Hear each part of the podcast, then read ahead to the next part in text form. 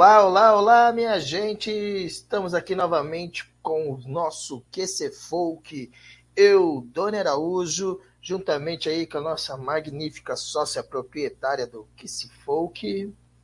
Oi, gente, boa tarde, sou Renata Vieira.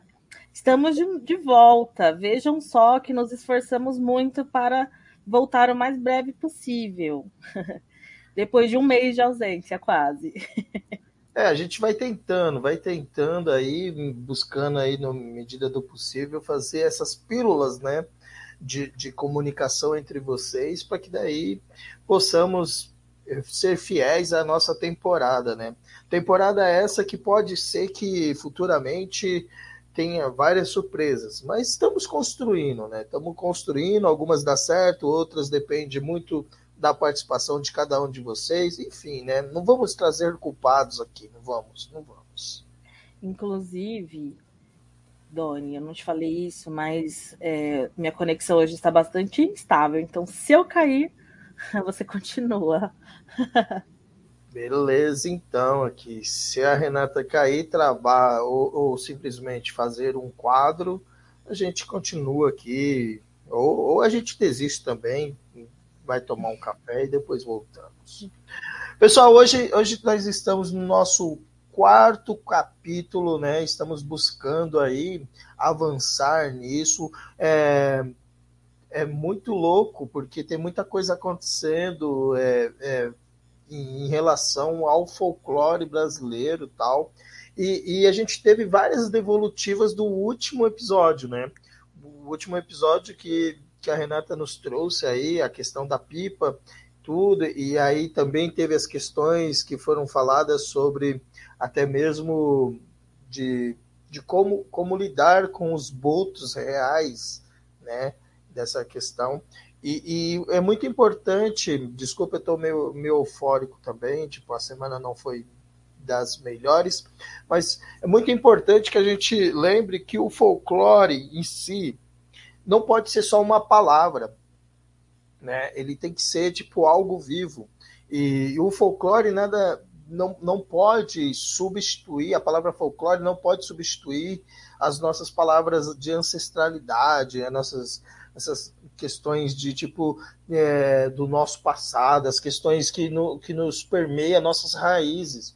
O folclore ele tem que ser extensivo, né? ele tem que ajudar nessa ponte de conectar o ontem com o hoje. Né? E até mesmo desenharmos uma possibilidade futura, né? Porque, porque senão se torna algo muito clichê de, de histórias, lendas que não se conectam a nada com coisa nenhuma. E isso a gente já, já tem dos nossos, né, infelizmente, aí, é, pagadores de promessa, nos anos pares, né, o vulgos políticos. Isso mesmo, Doni. Falar das brincadeiras despertou é, muita troca bacana na semana passada. Nós tivemos a Bruna, né, que está sempre participando lá no Facebook, contribuindo sempre de uma forma muito bacana. Ela trouxe essa visão é, sobre os papéis de gênero, quando se fala em brincadeiras, né, que tinham brincadeiras que eram de meninos, brincadeiras que eram de meninas, enfim. E até trouxe um resgate também de uma outra brincadeira muito legal, que era pular elástico, né? É, também o Henrique contribuiu bastante, a Mônica, o meu irmão, a Célia, o Alexandre e a Gleice trouxe uma provocação, Doni, é, que ela falou assim, ai, relembrou que ela também nunca soltou pipa, mas lembrou das bolinhas de gude e tudo mais, os campeonatos. E aí ela falou assim, ai, eu vejo isso de uma forma é, que, que, tem, que tem se perdido agora com a conectividade. E aí, Doni, a minha provocação hoje para nós, nós todos, né, inclusive nós dois, é como é que nós podemos é, trazer esse resgate, né? Então a gente convive direto ou indiretamente com crianças e nós também brincamos de uma forma ou de outra. Então, como trazer esse resgate dessas brincadeiras para que elas não se percam?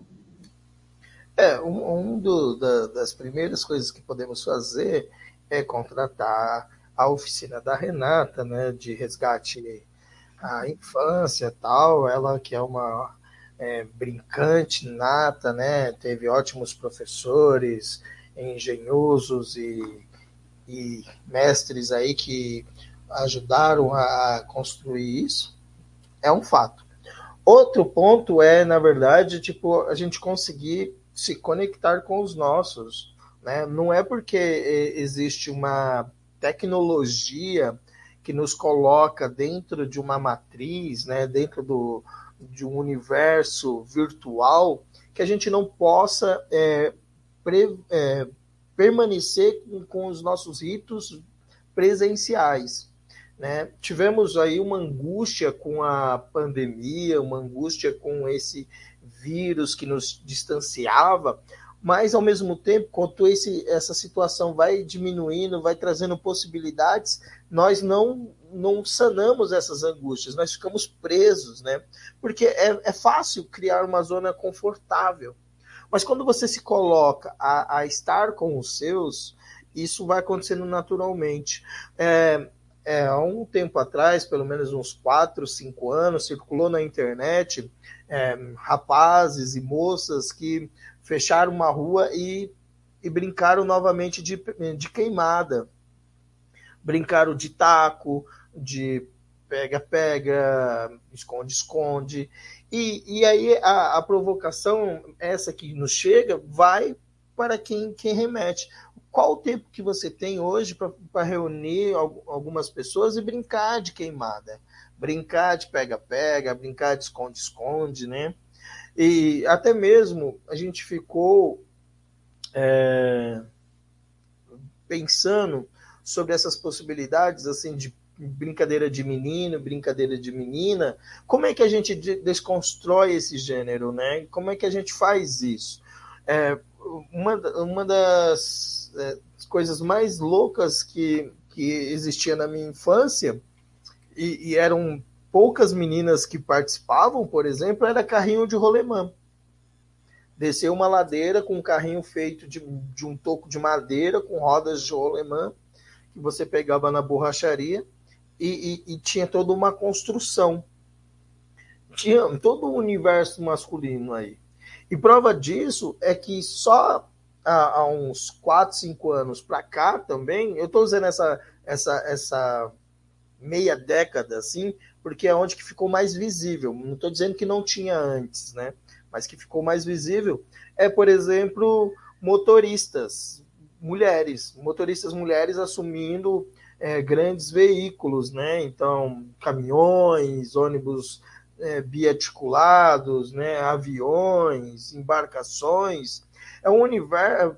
A própria Fórmula 1, quando você pega a Fórmula 1, um exemplo, né? o automobilismo profissional, são poucas pilotos que existem. Então, assim, são coisas que é, a gente precisa ir rompendo, né, quebrando essas bolhas. Mas é, é, são as construções, assim, nunca é tarde para a gente recomeçar, resgatar, sensibilizar, né?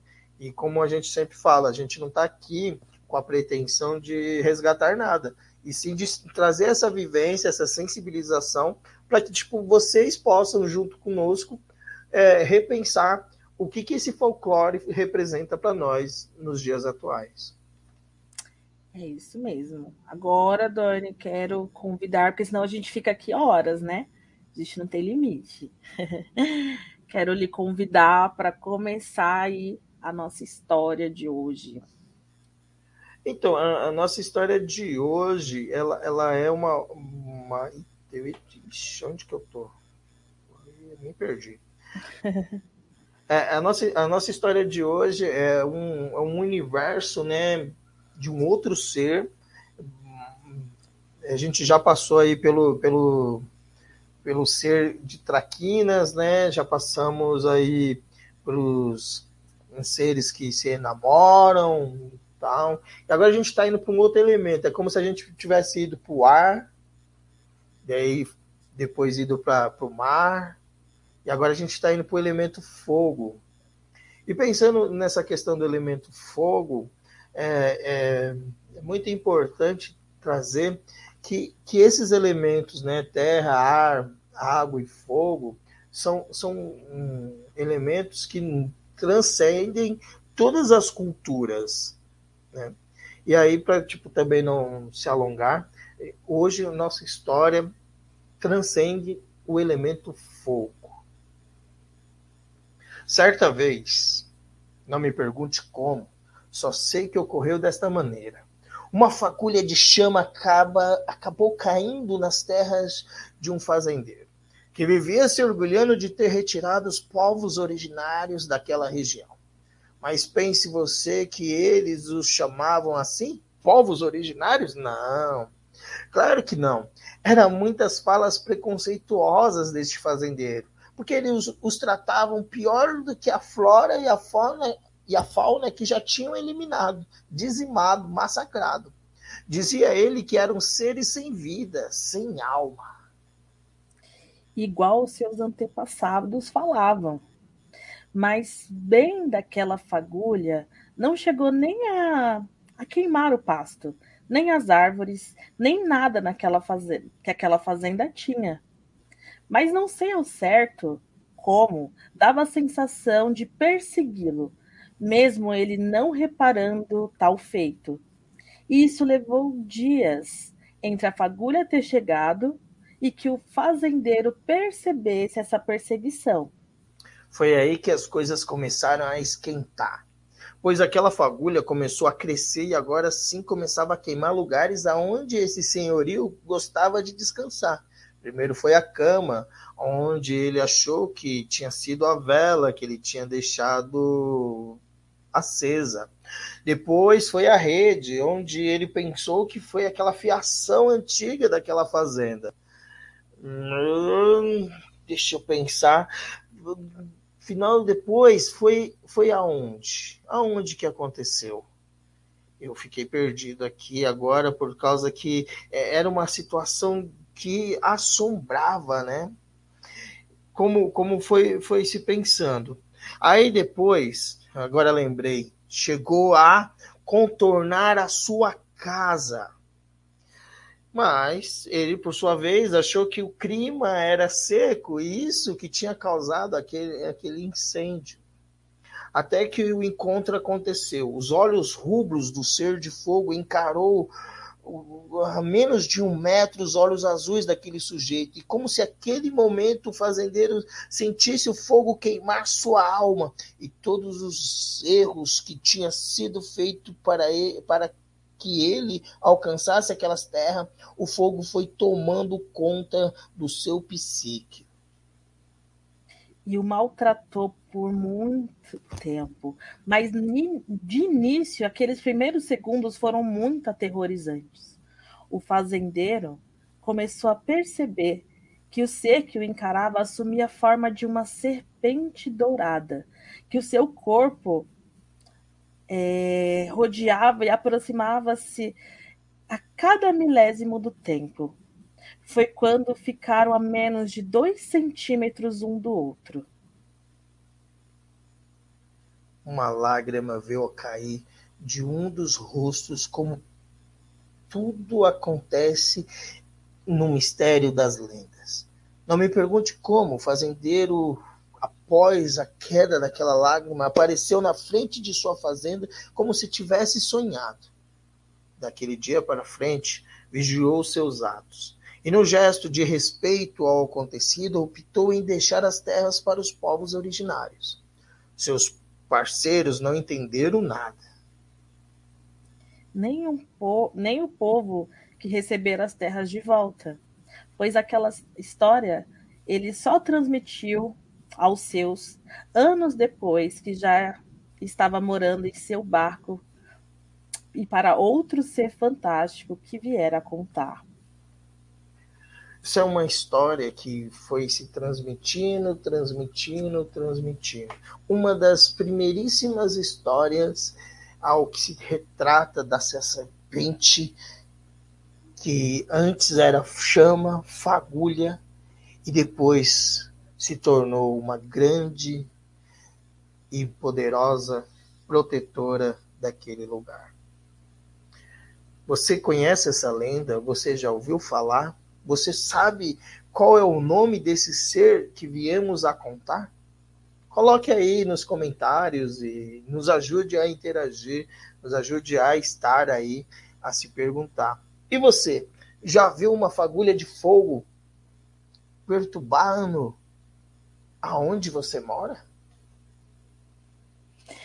Então, tomar forma assim, não. Mas aqui próximo onde eu moro, muitas já aconteceu muito incêndio é, na área que deveria ser cuidada por nós, né? Na nossa área verde, que cada vez está deixando de ser verde, o que é muito triste, assim, porque enfim, né, a gente não está cuidando do que é nosso. E isso já se reflete muito na qualidade do ar, por exemplo, nas temperaturas, né? Eu tenho uma outra é, lembrança do clima por aqui da minha infância. E hoje, infelizmente, já não é assim. Acho que uma das coisas legais seria propor um desafio para quem nos assiste. De hoje até o próximo encontro, até o capítulo 5, que tal plantar uma árvore, uma semente, algo verde, e nos enviar as fotos? Pode ser pelo qcfolk.gmail.com ou até mesmo pelas redes sociais que vocês conseguem nos falar, tanto as nossas particulares quanto a página oficial aí do QC no Facebook. É muito interessante, né, Doni? É, a história ela, ela traz ali uma, uma reflexão sobre é, os povos originários, né? E quando a gente pensa na diversidade cultural, a gente não pode esquecer, né, de falar sobre os povos originários, né? É, e quanto essa discussão ela sempre é atual. Porque se a gente for pensar que, que na Constituição já se de, garantia ou deveria garantir muitos direitos dos indígenas, mas que ainda hoje ainda estão em debate sobre demarcação de terra e tudo mais, é, a gente vê que tem uma falha gigantesca na valorização é, desses povos, né, dessas culturas, dessas diversas manifestações culturais. É, na verdade, a gente tem que é, parar de contemplar os colonizadores, né? E repensar toda a história que já vivemos até os dias de hoje. Né? Não é possível que, que a gente não tenha a capacidade, a força de entender que se tem uma galera né, lutando por suas terras, alguém está cometendo algum, alguma barbárie. Né? O genocídio da população indígena ele é um genocídio invisível. Ele, ele, ele vai massacrando de uma forma muito sutil e ao mesmo tempo cruel. E aí a gente também tem que pensar que não podemos fazer essa manutenção da barbárie, né?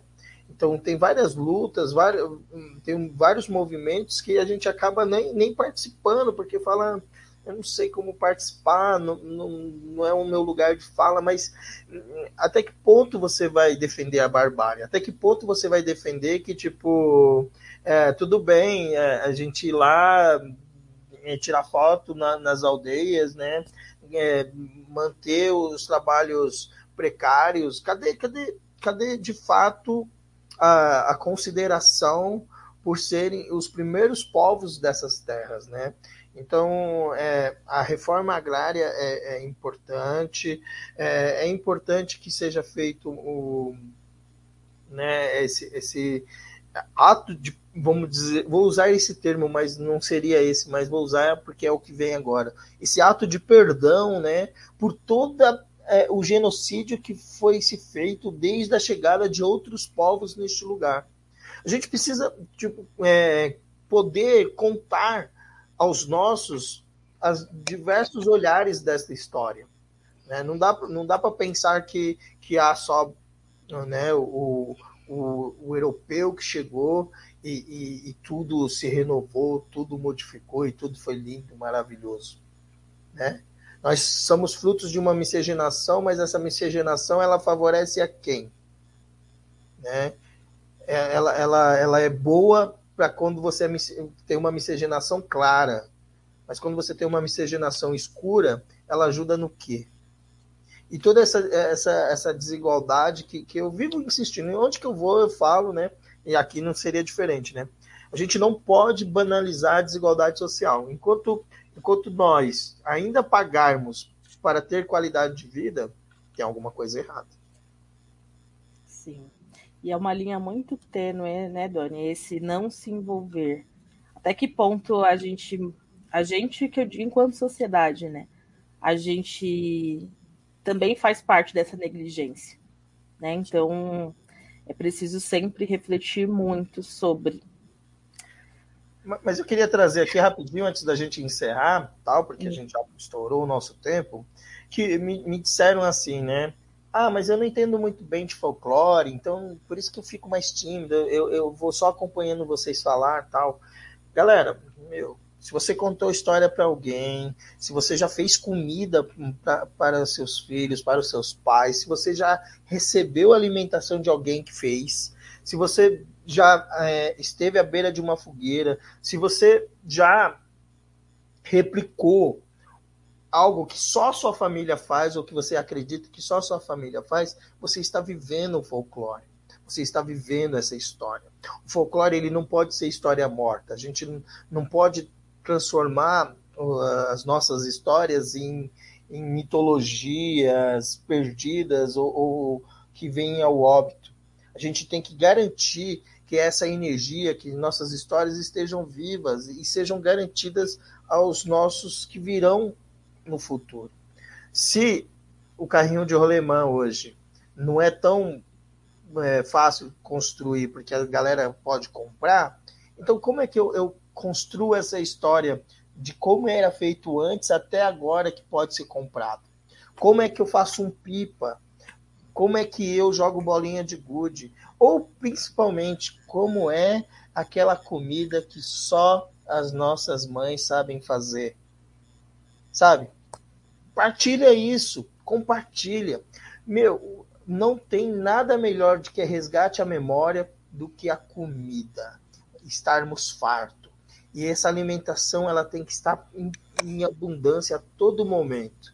Bendito é os lares que têm comida para manter os seus e os seus vizinhos. É isso. A gente trouxe bastante coisa, né, Doni? Muita coisa para pensar dois desafios. Vamos lembrar então os desafios.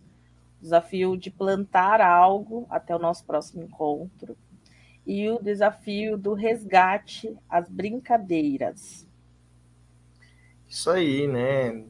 Tentem, tentem buscar isso, tentem, tentem aguçar. A gente vai ter aí hum, feriados, né? Vamos ter tipo dias, dias de que, que dizem que é folga para algumas pessoas, né? Então aproveite isso, né? Aproveite esse rito proletariado para que a gente consiga aí alcançar vários outros lares. E não esqueça de compartilhar, né? Falar bem, falar mal, estar conosco. Né? Nós, nós escutamos vocês bem e adoramos é, tentar trazer aqui. Lógico que as nossas pernas ainda estão curtas, estamos engateando, né? Somos nenenzinho ainda, mas daqui a pouco esse neném levanta e começa a dar seus primeiros passos. É isso, gente. Contamos sempre com vocês, adoramos os feedbacks, estamos anotando tudo, né, Doni? A gente tem várias sugestões já anotadas e vamos cada vez mais ir construindo juntos e juntas. Um beijo e até a próxima. Isso aí, galera. Até a próxima. Nos vemos em breve. E não se preocupe, que logo, logo teremos novidades.